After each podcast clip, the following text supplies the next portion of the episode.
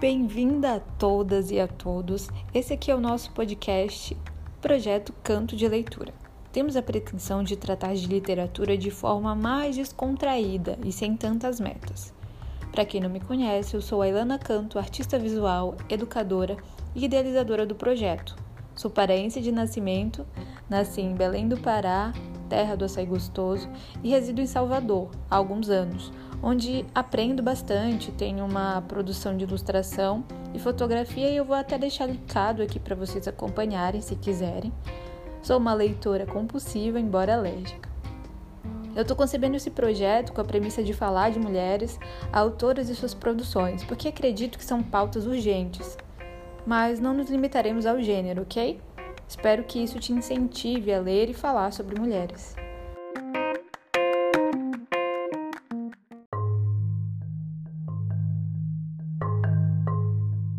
A escritora e amada Virginia Woolf, a autora que nós leremos nesse mês, nossa quarta autora. Nasceu em 25 de janeiro de 82 em Londres. Woolf é a escritora que abordaremos no mês de junho, dona de uma escrita potente, necessária, uma das célebres mulheres que leremos nesse 2021.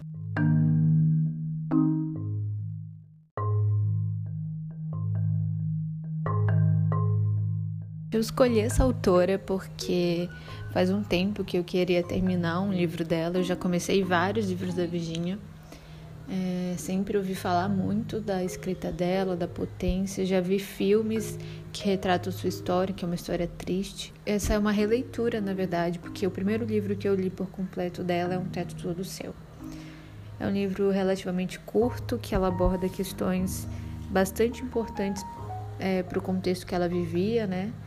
É, para mulheres, para mulheres brancas em específico, né? Ela fala de um lugar de privilégio da época. E, mas é uma autora que nós todas devemos conhecer, como muitas outras que nós vamos abordar aqui. E eu termino esse livro com muita revolta e com várias questões pujantes para outras escrituras e outras leituras e conversas que podemos tecer juntas.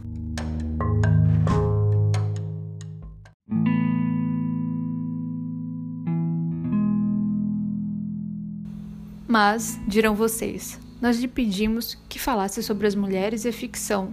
O que tem isso a ver com um teto todo seu? Vou tentar explicar.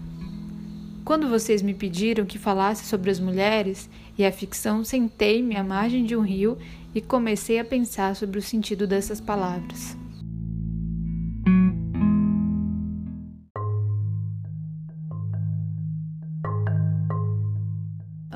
Nosso livro de junho é um livro que eu já estava na minha lista de leituras de mulheres maravilhosas que eu teria que ler. E eu comprei esse livro em 2019 e aí deixei aqui na minha estante, dentro das coisas que eu queria ler. O primeiro livro que eu leio por completo dessa autora, que é a Virginia Woolf.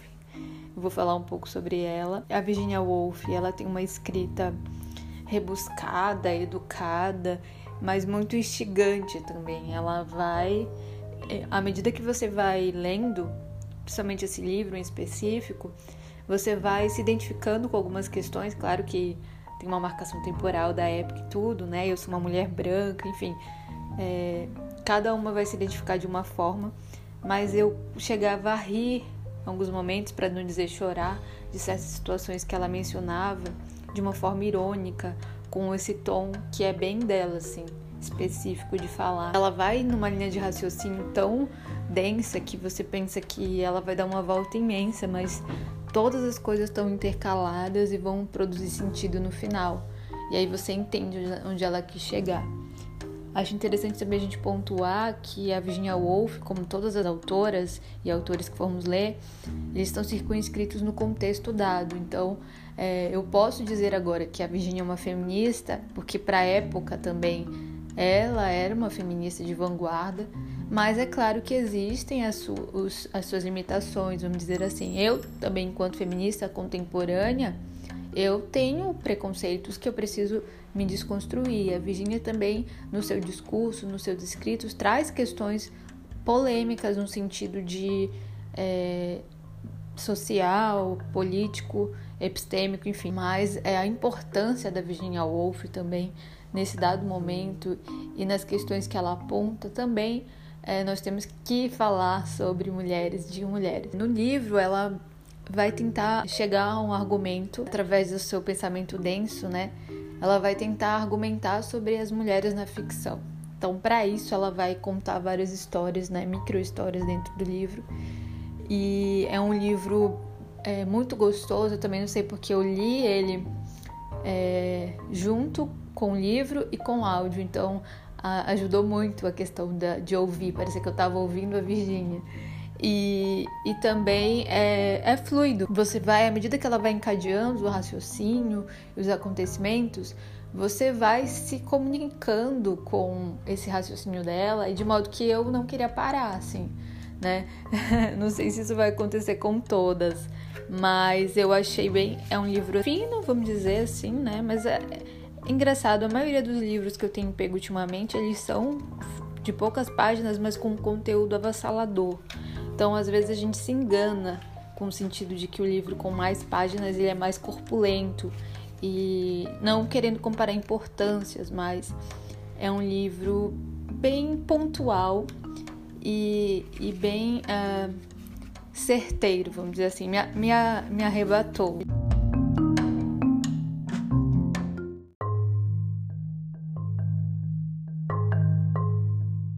O livro é dividido em seis capítulos e é quando a Virginia vai costurar, né, tecer suas argumentações no sentido dessa inquietação. Ele tem pouco mais de 105 páginas. É um livro que você consegue ler administrando seus projetos no mês tranquilamente.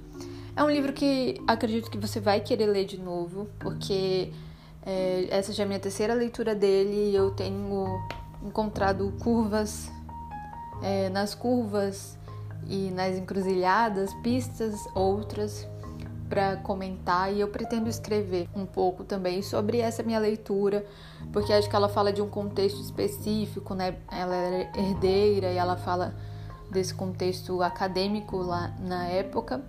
Mas eu também falo de um lugar e você que está lendo fala de um outro lugar. Enfim, o importante é nós conhecermos essas mulheres, pensarmos através delas sobre o que elas escrevem e construir a nossa própria história.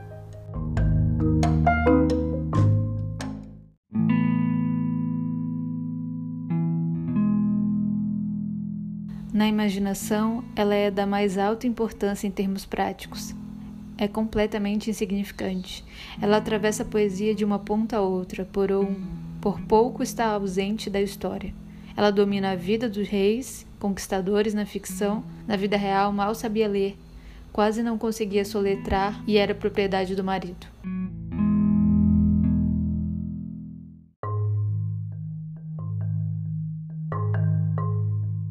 O livro é dividido em seis capítulos, e aí eu vou dar um, um panorama de cada capítulo, né? Um resuminho não detalhado.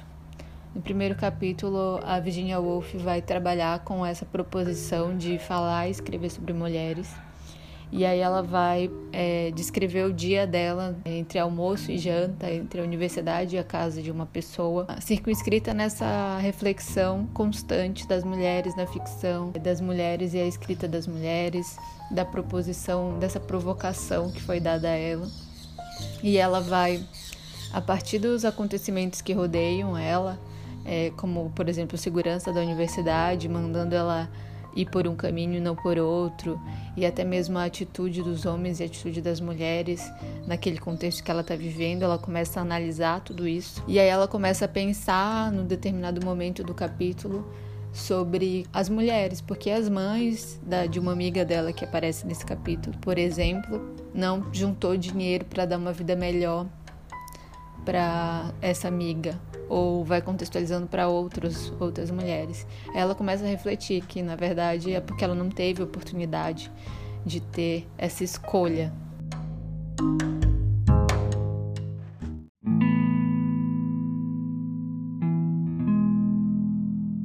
Assim, regressei à minha hospedaria e enquanto percorria as ruas escuras fiquei pensando nisto e naquilo, como se faz ao final de um dia de trabalho. Fiquei pensando por que foi que a senhora Settle não teve dinheiro algum para nos deixar e que efeito exerce a pobreza na mente e que efeito exerce a riqueza na mente. Eu pensei nos curiosos cavalheiros de idade que vira essa manhã com tufos de pele nos ombros. E lembrei-me de como, se alguém assobiasse, um deles corria. E pensei no órgão ressoando na capela e nas portas fechadas da biblioteca. E pensei em como é desagradável ser trancado do lado de fora. E pensei em como talvez seja pior ser trancada do lado de dentro.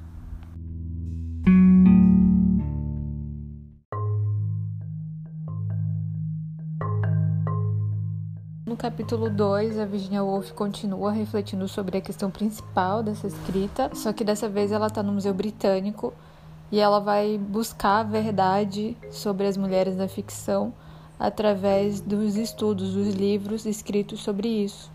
Ela leva um caderno para fazer anotações dessa pesquisa e ela começa a ficar mais inquieta ainda, porque como no, no primeiro capítulo, tudo que acontece no dia dela acaba permeando essa questão.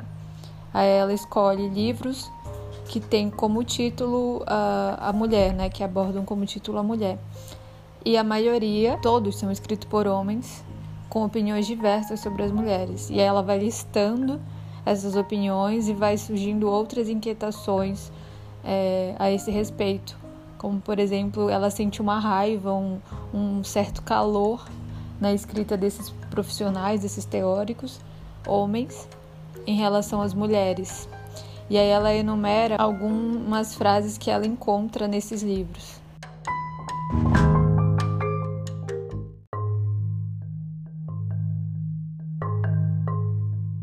São essas: situação das, das na Idade Média, hábitos das na Ilha Fuji, adoradas como deusas por, mais fracas do que, idealismo das, maior consciência das, atividade das, oferecidas em sacrifício a, pequeno volume cerebral das,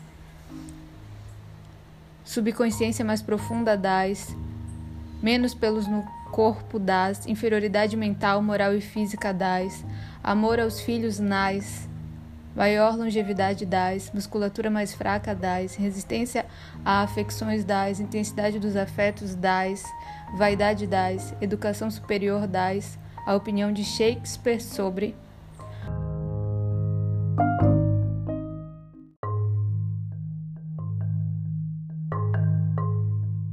E aí surgem algumas inquietações nesse transcurso do, do começo do segundo capítulo que ela é, pontua.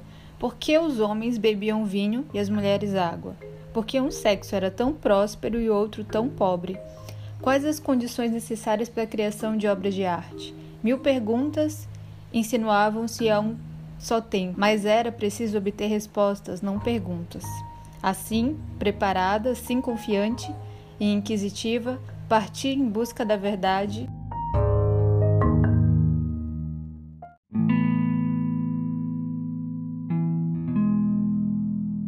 Ela continua falando: os cinco pontos aqui indicam cinco minutos distintos de estupefação, assombro e perplexidade. Vocês têm alguma noção de quantos livros são escritos sobre as mulheres em um ano? Tem alguma noção de quantos são escritos por homens? Estão cientes de serem talvez o animal mais discutido do universo?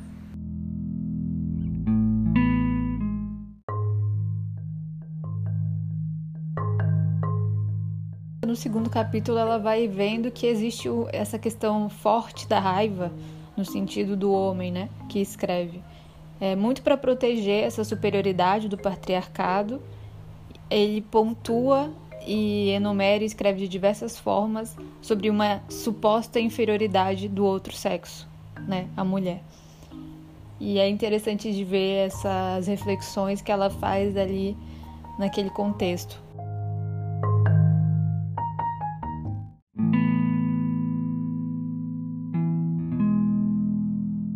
Com exceção da neblina, ele parecia controlar tudo, e mesmo assim estava com raiva.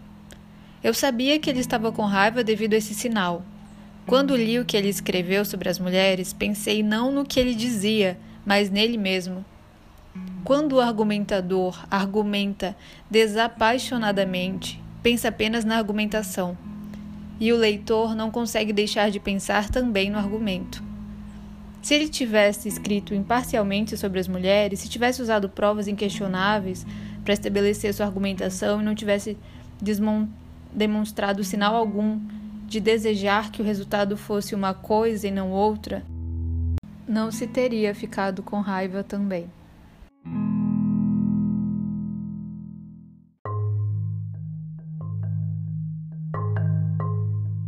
Ela segue refletindo sobre essa questão da, de, do quanto a mulher é pesquisada e do quanto uh, escrevem sobre as mulheres, se debruçam sobre as mulheres, os homens no caso.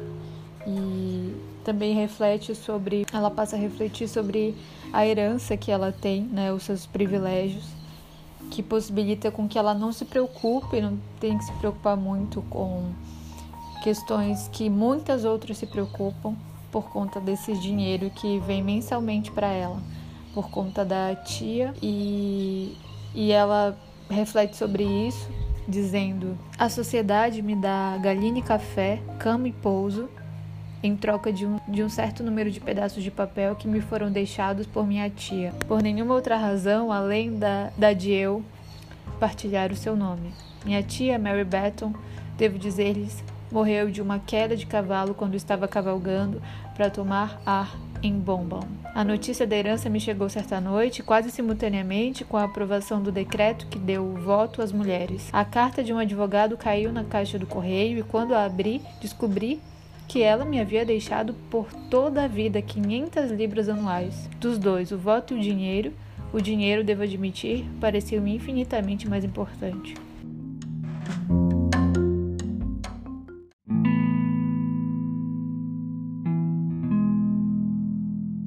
De fato, pensei, deixando a prata escorregar por dentro da minha bolsa, é impressionante, recordando a amargura daqueles dias, a mudança de ânimo que uma renda fixa promove. Nenhuma força no mundo pode arrancar minhas 500 libras. Comida, casa e roupas são minhas para sempre. Assim cessam não apenas o esforço e o trabalho árduo, mas também o ódio e a amargura. Não preciso odiar homem algum. Ele não pode ferir-me, não preciso bajular homem algum. Ele nada tem a dar-me. Assim, imperceptivelmente, descobri-me adotando uma nova atitude em relação à outra metade da raça humana.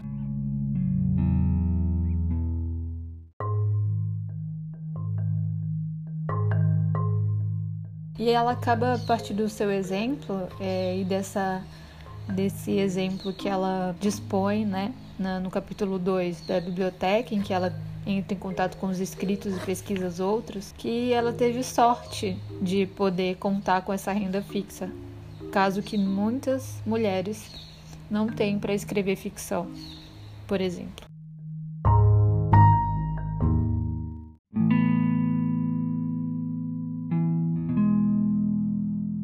E ao reconhecer tais obstáculos, medo e amargura, converteram-se gradativamente em piedade e tolerância, e depois, passados um ou dois anos, a piedade e a tolerância se foram, e chegou a maior de todas as liberações, que é a liberdade de pensar nas coisas em si. Aquele prédio, por exemplo, gosto dele ou não? E aquele quadro é belo ou não? Será esse, em minha opinião, um bom ou mau livro? Com efeito, o legado de minha tia desvendou o céu para mim e substituiu a grande e imponente figura de um cavalheiro que Milton recomendava para minha perpétua adoração por uma visão do céu aberto.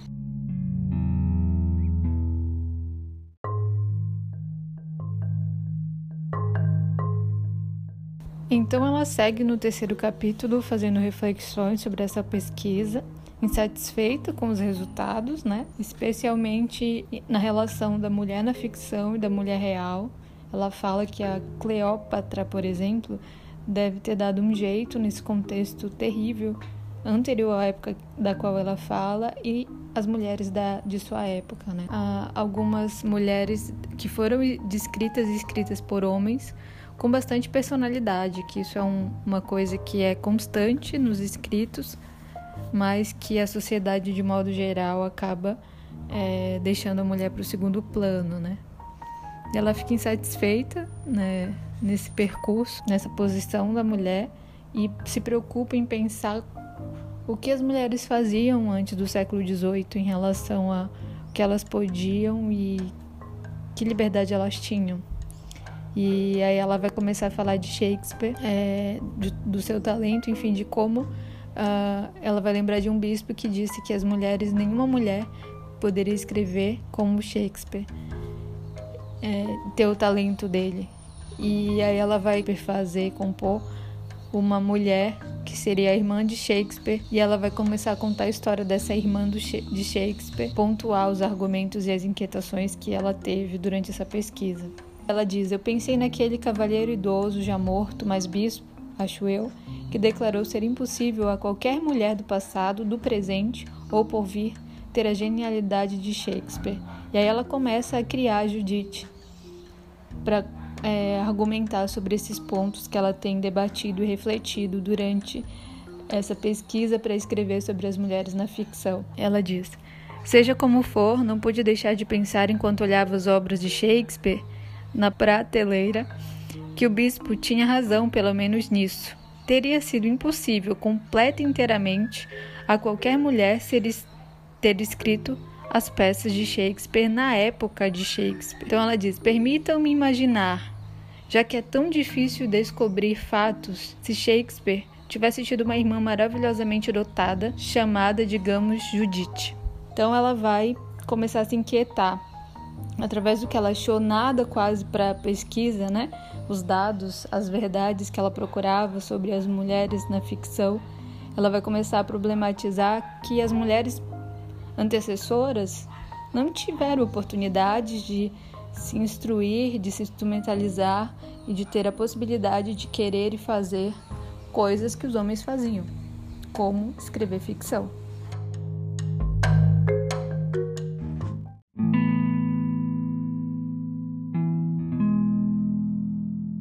E ela vai começando a narrar a história de Judite, que era irmã de, de Shakespeare, e começa a refletir que realmente Judite não poderia ter escrito como o irmão, porque ela não teria as mesmas oportunidades que ele. Então ela diz: enquanto isso, sua extraordinariamente dotada irmã, suponhamos, permanecia em casa, né?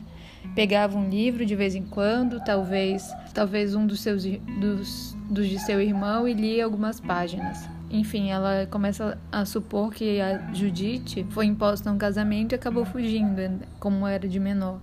Então, ela reflete como ela poderia desobedecer o pai. Ela fala de Judite indo atrás de seu sonho, de seu talento, ela queria atuar, mas acaba que as portas não se abrem para o seu talento pela pessoa, né, pelo pelo papel social que ela performa. Então, o fim de Judite na história que ela narra é o seguinte: quem poderia medir o fogo e a violência do coração do poeta quando capturado e enredado no corpo de mulher? Matou-se numa noite de inverno e está enterrado em alguma encruzilhada onde agora param os ônibus.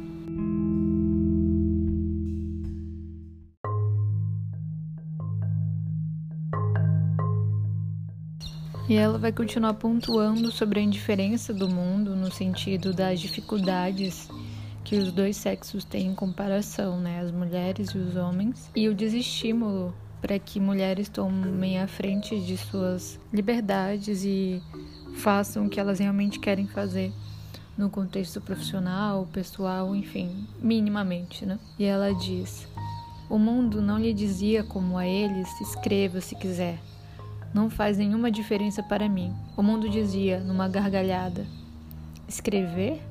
E o que há de bom em você escrever? Pois é certamente hora de se medir o efeito do desestímulo sobre a mente do artista.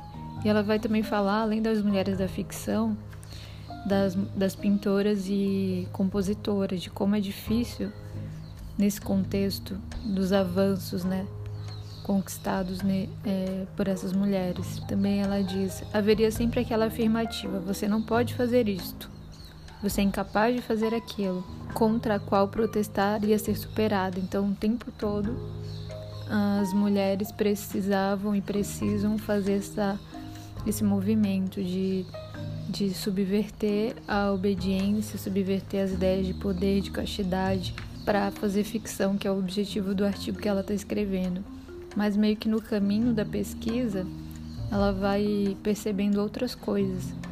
Por exemplo, ela percebeu que em 1928, onde ela está, que as coisas não estavam tão bem avançadas e talvez por ela ser herdeira e por ela ter liberdade de, da, na profissão, né? E seus privilégios, o artigo tem instigado ela a pesquisar sobre isso e ela tinha uma expectativa do que realmente era realidade.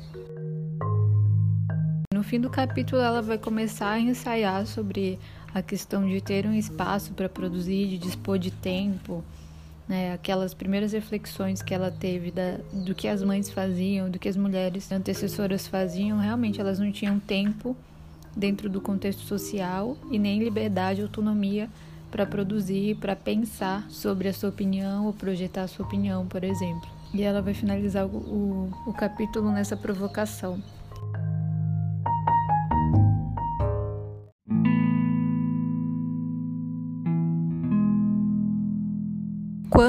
Porém, lemos sobre uma feiticeira tirada às águas, sobre uma mulher possuída por demônios, sobre uma bruxa que vendia ervas, ou até sobre um homem muito notável que tinha mãe, então penso estarmos na trilha de uma romancista perdida, uma poeta reprimida, de alguma Jane Austen muda e inglória, alguma Amy Brontë que fazia saltar os miolos no Pantanal ou careteava pelas estradas, enlouquecida pela tortura que seu talento lhe impunha. Qualquer mulher nascida com um grande talento no século XVI teria certamente enlouquecido.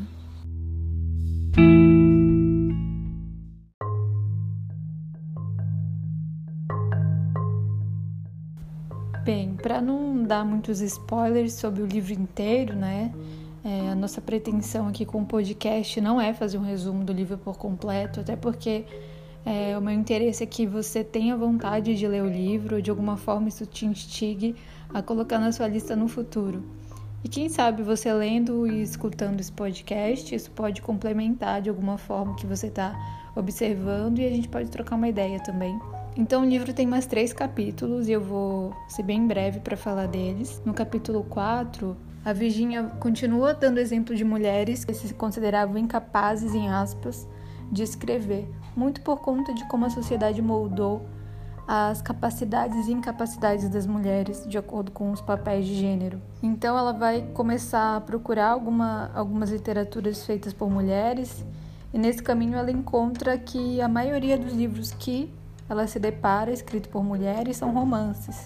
Ela começa a falar de Jane Austen, de Jane Eyre, de Emily Brontë, dando exemplos de grandes escritoras e do que elas é, tinham contato é, como repertório de seus personagens para escrever, né? A mulher precisa de um espaço para escrever, precisa de dinheiro para escrever, precisa de tempo e sossego para fazer essa atividade. Fala uma coisa interessante, ela diz de ignorar o eterno pedagogo. Na verdade, ela se refere à forma como os homens dizem que as mulheres devem ser e o que é internalizado por elas desde a infância principalmente naquela época, é, se considerando inseguras de, por exemplo, escrever.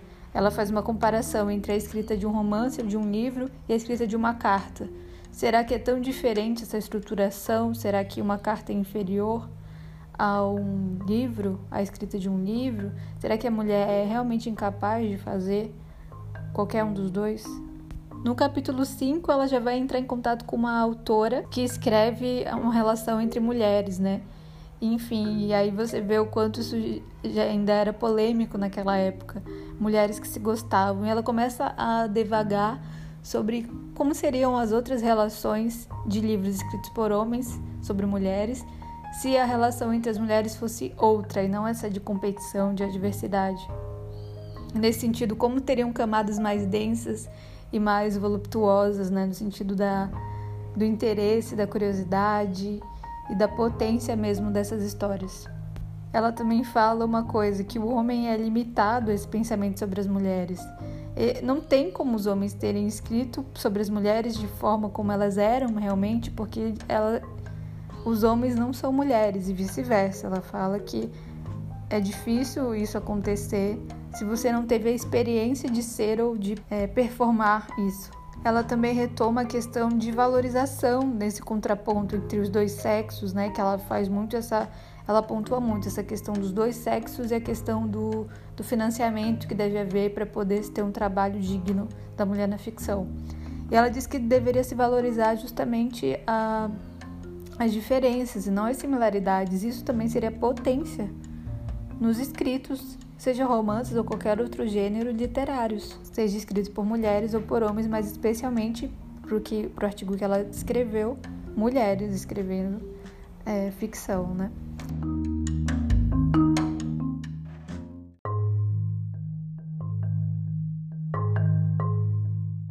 E bom, ela finaliza o capítulo 6 falando um pouquinho sobre uma escrita potente, talvez fosse uma escrita é, feita, concebida por uma mente andrógena, que fosse parcialmente dos dois sexos, né? E aí ela começa a dialogar sobre isso, argumentar sobre isso, achei interessante esse ponto. Bom, e ela faz algumas marcações bem polêmicas no sentido de dizer também que aquela questão de uma mente totalmente masculina e totalmente feminina, talvez se juntasse os dois, seria mais potência do que realmente é. E ela também explica e, e finalmente reafirma por que ela fez essa, essa constante relação entre a liberdade intelectual das mulheres e os bens materiais, espaço, tempo é, e paz, tranquilidade e liberdade, porque justamente ela acredita que por ela ser herdeira, ter rendas, ela não precisa se preocupar com convenções, não precisava se preocupar em um marido para sustentá-la, não precisava se preocupar é, em ir atrás de um trabalho se humilhar, né, no, nesse sentido. O que acontece com muitas outras mulheres que nem é, escrevem ou que cuidam de casa, enfim. E ela disse que muitas coisas que aconteceram na história, por exemplo, de várias conquistas, só aconteceram porque mulheres estavam cuidando dos filhos, cuidando da casa e assim por diante. Eu achei muito pontual isso, acabei relacionando muito com as mulheres da minha família, da minha vida. Ela faz uma crítica também à questão da relação entre as mulheres, né? Ela já vinha falando disso quando ela começa a falar das relações entre mulheres, se fossem mais densas, seriam mais interessantes na ficção. E aí ela começa a dizer que ela gosta de mulheres, que ela não tem nada contra mulheres, meio que argumentando um ponto de que é uma questão social ainda enraizada, né? De que existe a competição entre as mulheres que foi imposta pelo inconscientemente na gente, pelo patriarcado, pela concepção machista de que nós somos inimigas e a sororidade está acontecendo, subvertendo isso. Eu acredito que geram uns indícios ali no escrito de muitas mulheres como a Virginia. E aí ela termina o capítulo dizendo que a gente precisa ter coragem, enfrentar essa coragem de viver nessas adversidades. É claro que ela fala de um local, né? Ela é uma mulher branca que é herdeira, tem que se considerar as especificidades, mas é, existem muitas mulheres que já estavam escrevendo e que ainda que hoje estão escrevendo muito mais e encarando ainda mais essas adversidades que estão diminuindo por, pela força das nossas ações e luta. E finalmente ela finaliza lindamente uh, o escrito, acreditando nas próximas gerações que irão fazer diferença, que não irão se preocupar com essas questões, que irão escrever bastante ficção e outras coisas, atuar em outras frentes. E diz também confirmando e reafirmando de que nada existiria se não fosse pelo trabalho das mulheres. Gostei muito da leitura.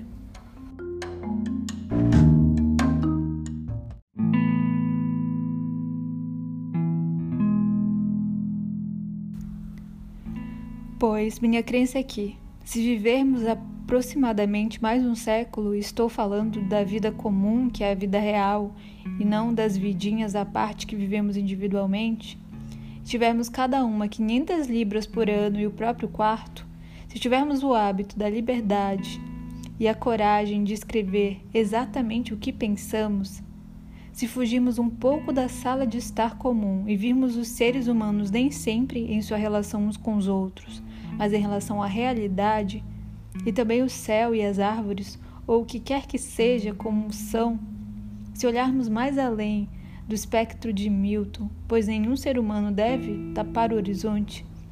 Se encararmos o fato, pois é um fato, que não há nenhum braço em que nos apoiarmos, mas que seguimos sozinhas e que nossa relação é para com o mundo da realidade e não apenas para com o mundo dos homens e das mulheres, então chegará a oportunidade e o poeta morto, que foi a irmã de Shakespeare, assumirá o corpo que com tanta frequência deitou por terra, extraindo sua vida das vidas das desconhecidas que foram suas precursoras. Como antes fez seu irmão, ela nascerá. Quanto a ela chegar, sem essa preparação, sem esforço de nossa parte, sem essa determinação de que quando nasce, de que quando nascer novamente, ela achará possível viver e escrever sua poesia. Isso não podemos esperar, pois isso será impossível.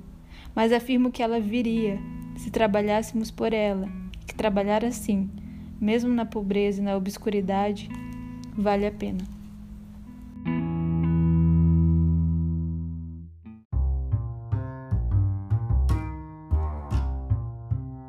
Bom, e para terminar esse episódio, fica aí a dica de um livro muito interessante e provocativo para você ler. Também indico o aplicativo Ubook, onde eu também, além de ler o livro físico pela editora Nova Fronteira, eu ouvi ao mesmo tempo que lia o audiobook com a narração maravilhosa e eu indico muito de vocês darem uma olhada nesse aplicativo para outras é, leituras, audioleituras é, foi bem interessante a experiência. E finalizando aqui, dizendo também que nós entraremos de férias em julho, então o projeto vai dar uma pausa para eu me energizar e me organizar aqui com os meus papéis. Mas em agosto a gente retoma com mais o um livro super especial que eu vou anunciar no comecinho de agosto. Fiquem bem, se cuidem e até a próxima.